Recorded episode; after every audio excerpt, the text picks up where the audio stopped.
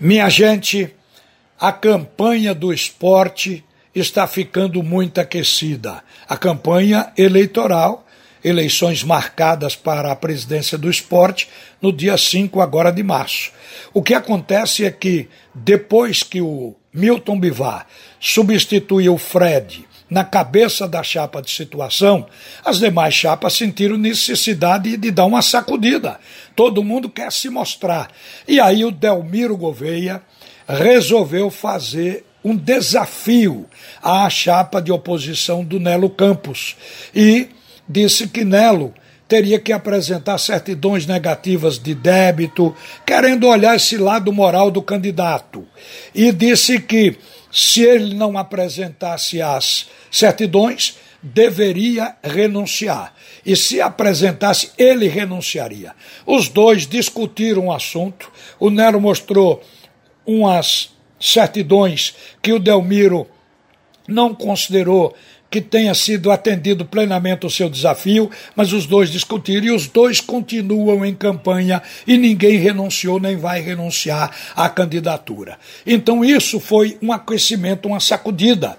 Isso deve acontecer. O papel da Rádio Jornal ela está fazendo, que é colocar todo mundo para falar para que isso seja um exercício de democracia, para que o eleitor que é sócio do clube tire suas conclusões sobre o que cada um diz e, portanto, defina o seu voto. Esse é o propósito. O resto é com eles. Há quem diga que o Delmiro e o Nelo baixaram o nível da campanha.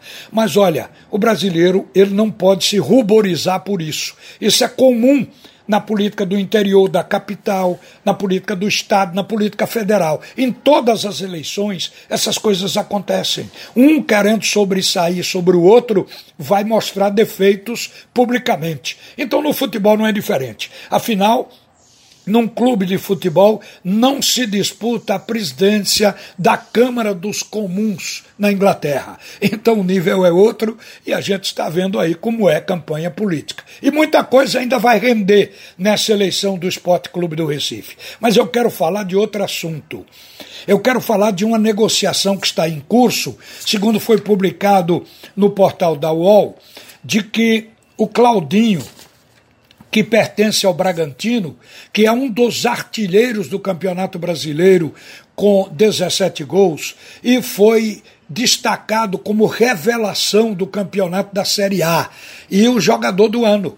Então o Claudinho está com a melhor das cotações num grande momento de negócio. E três clubes do interior, do exterior, já bateram às portas do Bragantino: o Leipzig, o Ajax e a Roma da Itália estão aí negociando, vão fazer um leilão. O que é que o Bragantino quer? Pediu 15 milhões de euros. Isso significa 100 milhões de reais. Preste atenção na cifra: 100 milhões de reais pelo Claudinho. E ainda quer ficar com 25% dos direitos do jogador. O Braga comprou esse atleta em 2019. Portanto, só dois anos e percebam a valorização. Em 2019, o Corinthians tinha 50% do passe dele e os direitos econômicos. O Corinthians emprestou Claudinho de graça para alguns clubes, mas vendeu para o Bragantino por um milhão e meio de reais. E os outros 50% pertenciam à Ponte Preta, que vendeu por um milhão vendeu menos do que o Corinthians. E ficou por 2 milhões e meio o passe de Claudinho. E agora é vendido, ou poderá ser vendido, por 100 milhões de reais. Isso é que é valorização em dois anos. E é assim que se ganha dinheiro em futebol. Não é mais só da bilheteria ou até da cota de televisão que sobrevive um clube. Vive da venda dos seus jogadores, que hoje nem se diz que vendeu o jogador, vendeu um ativo financeiro. Imagine o conceito de dinheiro que passou a ser o atleta. Então isso tem que ser aplicado no nosso futebol. Na base. Mas não é vender direito, vender direto por uns trocados. É vender direito, ou seja, passar no time principal, obter valorização participando de dois campeonatos nacionais, seja da Série A, B ou C, todas as séries são vitrines, então eu acho que é por aí que o clube valoriza o atleta para poder faturar. A gente tem que cair nessa. Esse é um momento em que os clubes estão mudando seus quadros diretivos, então é um momento bom para se aplicar exatamente novas metodologias, novos conceitos e esses clubes pernambucanos faturarem. Porque a única coisa que se vem fazendo ultimamente é endividar endividar clube. Mas agora a gente precisa faturar para pagar o débito e para fazer o clube ser grande.